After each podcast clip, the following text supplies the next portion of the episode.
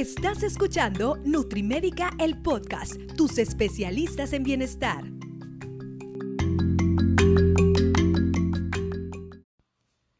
Hola, ¿qué tal? ¿Cómo están, amigas y amigos de Nutrimédica? Yo soy el doctor Netza Díaz, médico y nutriólogo clínico.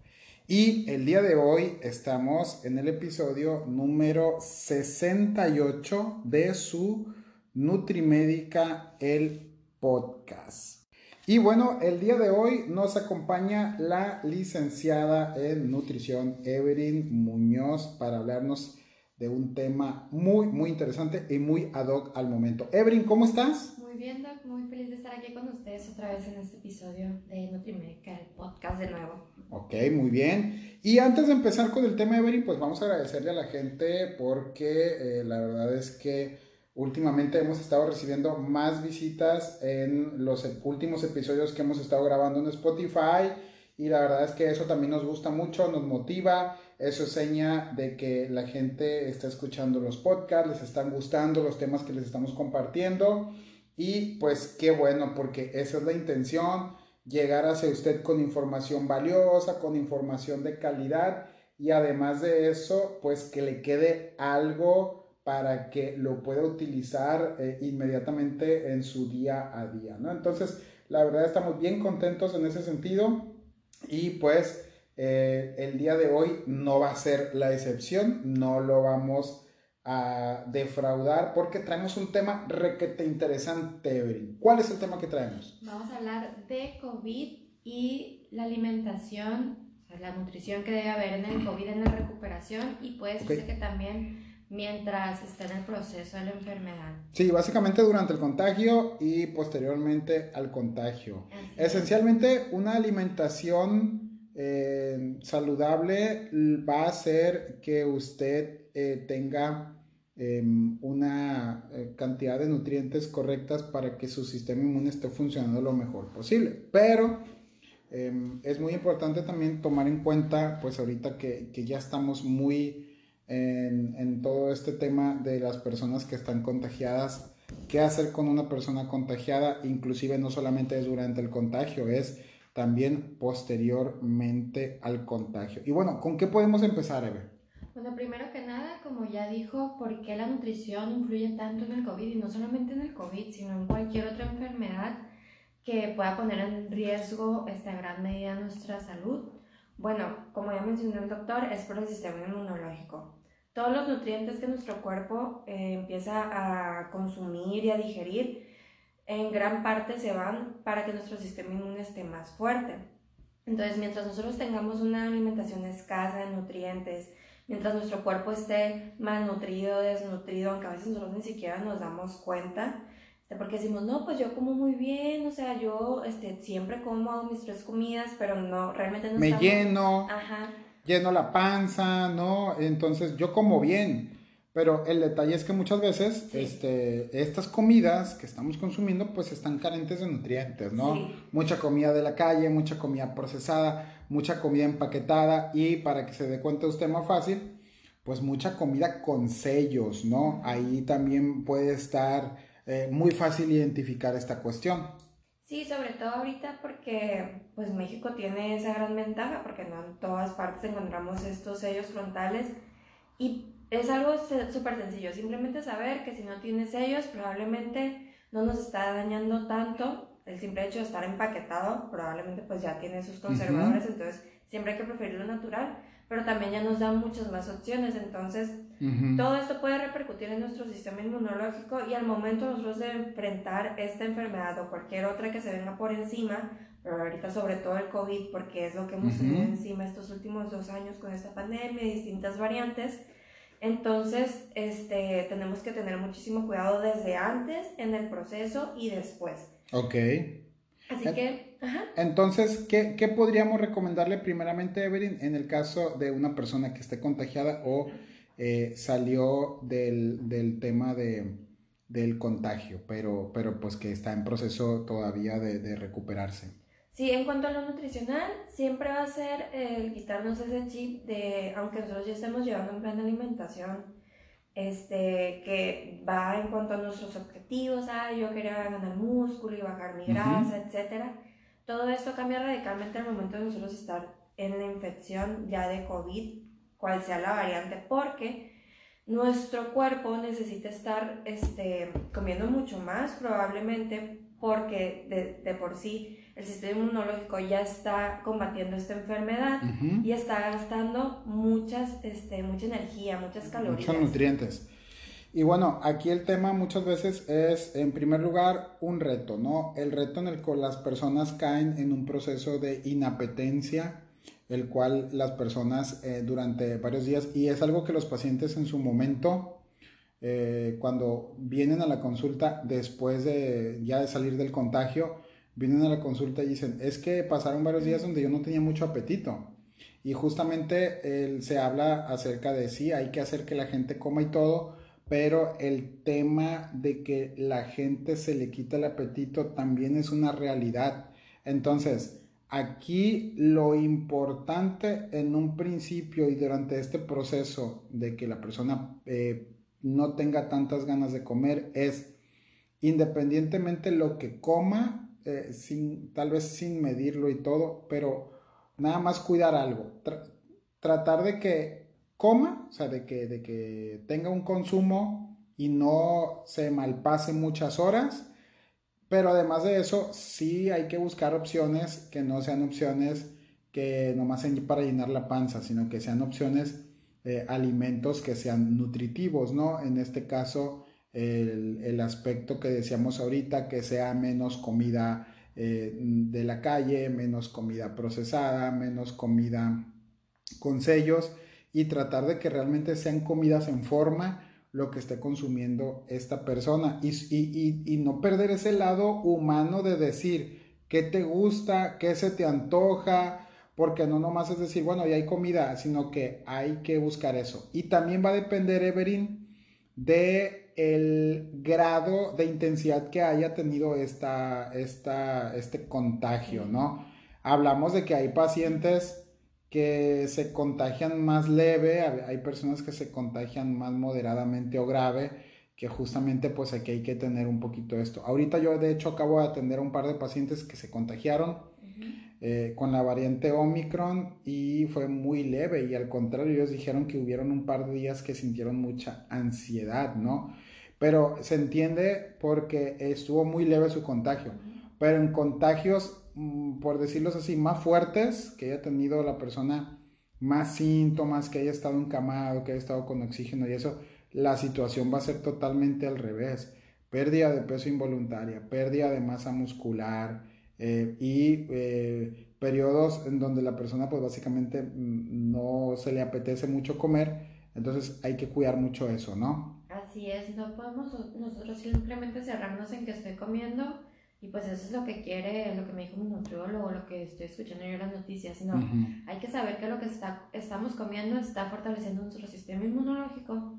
Para nosotros salir mucho más rápido de la enfermedad o mucho menos ilesos y poder recuperarnos mucho mejor. Entonces, uno de los alimentos que podemos recomendar podría ser, no sé, el salmón, porque es uno de los de, este, contiene muchísimos ácidos grasos poliinsaturados y también este, cualquier tipo de frutos secos como las almendras, los cacahuates, las nueces, que están ya este, conteniendo también polifenoles y estos ayudan también en la proliferación perdón, de células inmunológicas que nos van a ayudar a, a, fortalecer nuestro sistema inmune. Sí, y el tema sobre todo aquí es que si, por ejemplo, si usted es, es una persona que le guste eh, específicamente el salmón y tenga la capacidad adquisitiva para estarlo comprando sin que esto lo desfalque mucho su economía, hágalo. Y si no, eh, obviamente siempre hay plan B, ¿no? Este, podemos comprar pescados muchísimo más accesibles que también van a ser muy buenos,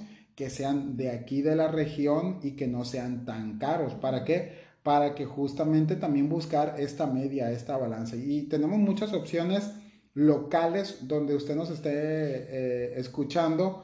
En el caso aquí en Sinaloa, pues está el botete, está el, el, lenguado, la mojarra. Hay muchos tipos de pescados, los cuales también usted se puede apoyar y no haya tanta la necesidad de que nos desfalquemos tanto específicamente con una cosa, ¿no? Vuelvo a lo mismo. Si usted eh, le gusta, porque inclusive hay personas que no les gusta tanto el salmón porque es muy fuerte, es el salmón es, y no lo acostumbran a comer, no se preocupe, no es que sea algo a la fuerza. Además también, pues si el aspecto económico no se le permite, no pasa absolutamente nada, ¿no?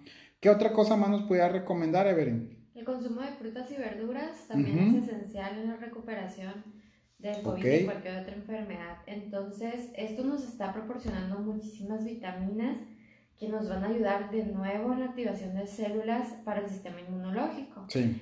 ¿Cuáles vitaminas? Pues está la vitamina A, la vitamina C, la vitamina D, muchísimas que probablemente si nosotros estamos siguiendo una dieta de la calle no vamos a poder obtener. Imposible, el aporte eh, importante. Ahora, se quiere suplementar, está bien, suplementese, pero le vamos a decir una cosa.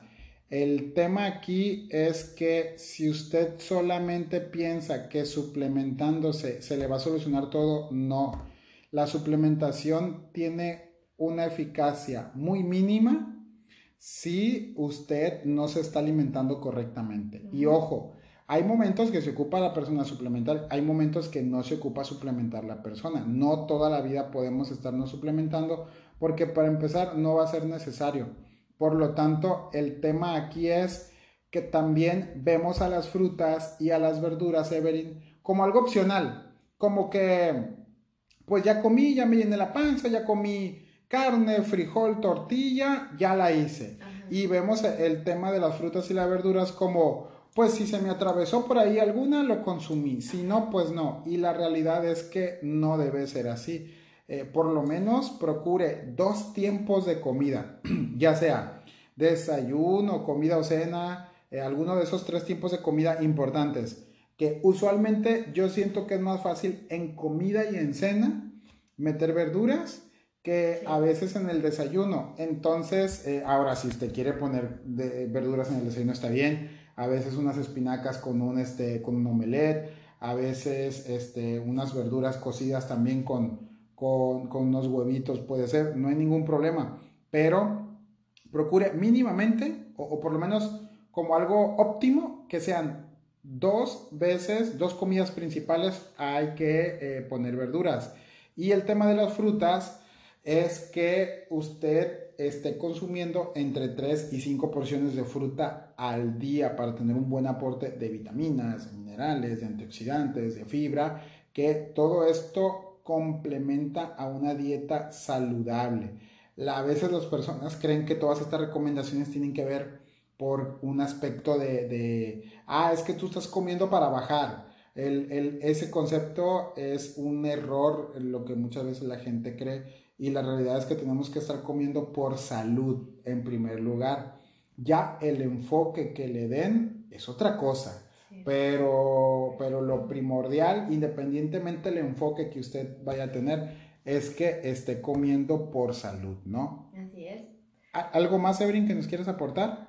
Por último, pues sería mantenernos totalmente hidratados. No podemos ahorita nosotros permitir que nuestro cuerpo se deshidrate y aquí ya entra no solamente la cuestión del agua, sino también tal vez incorporar algún tipo de suero que nos pueda este, mantener mucho más hidratados si nosotros estamos perdiendo electrolitos. Y también recalcar, recalcar, perdón, por último, que estas recomendaciones, como dijo el doctor al principio, son generales no podemos nosotros decir, ah, bueno, pues tengo que comer más vitaminas, más verduras, más frutas y simplemente voy a meter pescado y no es esa a mi alimentación y ya pues me comí un pedacito de salmón y se lo voy a dar lo mismo, no sé, a, a mi tío que está súper grave de COVID. Son distintas, distintos requerimientos lo que necesita cada persona dependiendo su situación, por lo que siempre va a ser de vital importancia que asistan con su médico y también con un nutriólogo o un profesional de la salud que sepa totalmente del tema.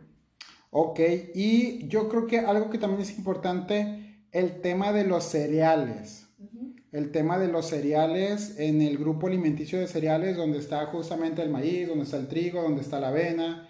Em, el tema de los cereales eso es muy importante porque a veces la gente lo mal confunde los cereales con, eh, con carbohidratos, ¿no? Pero ojo, se necesita llevar un aporte también muy importante en este sentido y el tema de los cereales, si usted está comiendo arroz, si usted está comiendo tortillas, si usted está comiendo pan, de preferencia buscar eh, buenas fuentes y además de esto que no venga tan cargado de sellos frontales.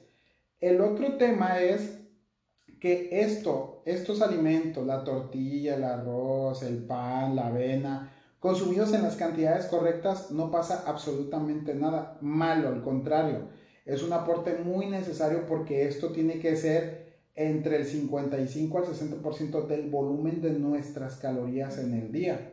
El tema aquí es cuando la gente cree que el tema de eh, las galletas, las donas, los postres, lo junta con, con este grupo alimenticio porque dice que son carbohidratos. Cuando la mayoría de estos em, productos son grasas y son azúcares refinados. Ojo con esto. Entonces, en ese sentido, nunca va a ser igual una fruta a una galleta, a una dona. Y otra cosa muy importante con el, con el aporte de cereales es que los cereales a nivel respiratorio em, producen dióxido de carbono y si los estamos comiendo de forma refinada o en exceso, esto en, algún, en algunos pacientes puede afectar la respiración, puede afectar el tema de que mucho dióxido de carbono a nivel pulmonar no deje que se mejore la evolución de la enfermedad, en este caso hablando también de una enfermedad respiratoria. Por lo tanto, aquí el tema también es que el consumo sea un consumo correcto, no un consumo exagerado ni desmedido. Y sí, justamente este tema tiene mucho que ver en cuestión de lo que sería, pues obviamente, el, el tema de asesorarse correctamente, ¿no? Entonces, pues invitarlos, invitarlos a que si ustedes eh, saben de una persona o es, eh, ojalá y no, pero si llegan a tener eh, un, contagio, pues si vienen después, está bien, de forma presencial, y si quieren recibir atención, como nos toca frecuentemente, estar, estar atendiéndolos por vía de videollamada o por Zoom en personas que todavía están contagiadas, pero que no quieren dejar pasar eh, ni un solo día en no atenderse porque al igual que es muy importante la atención médica, en ese tipo y muchas condiciones de salud es también muy importante la eh, atención nutricional. Bien llevada, bien profesional. ¿Para qué? Pues justamente para que usted eh, tenga una evolución más óptima de todo esto que estamos, de todo esto que estamos ahorita viviendo, ¿no? Entonces, pues recordarles que tenemos nuestro servicio de atención nutricional a distancia y tenemos nuestra atención nutricional presencial aquí en la clínica. Así que si ustedes eh, quieren atenderse con nosotros, pueden buscarnos en nuestras redes sociales. ¿Cuáles son, Evelyn? Nos encuentran en Instagram y en Facebook como Nutrimedica con K. Y nos encontramos en presencial en Culiacán, Sinaloa, en la colonia Fobice Chapultepec calle artículo 123 y el número 1209. Ok, nuestros números en recepción son 713-5816 y 6677-574845. Probablemente si usted llegó aquí al podcast ya nos sigue en redes sociales, entonces mándenos un mensajito y con mucho eh, gusto ahí nuestro equipo de recepción pues va a también estar al pendiente de estarles dando eh, seguimiento para que con mucho gusto nosotros los podamos atender. Entonces, muchas gracias Evelyn por este episodio. Muchas gracias a todos ustedes y a usted, doctor, por invitarme. Ok, y nos estamos escuchando en el siguiente episodio. Que estén muy bien, hasta luego, bonito día.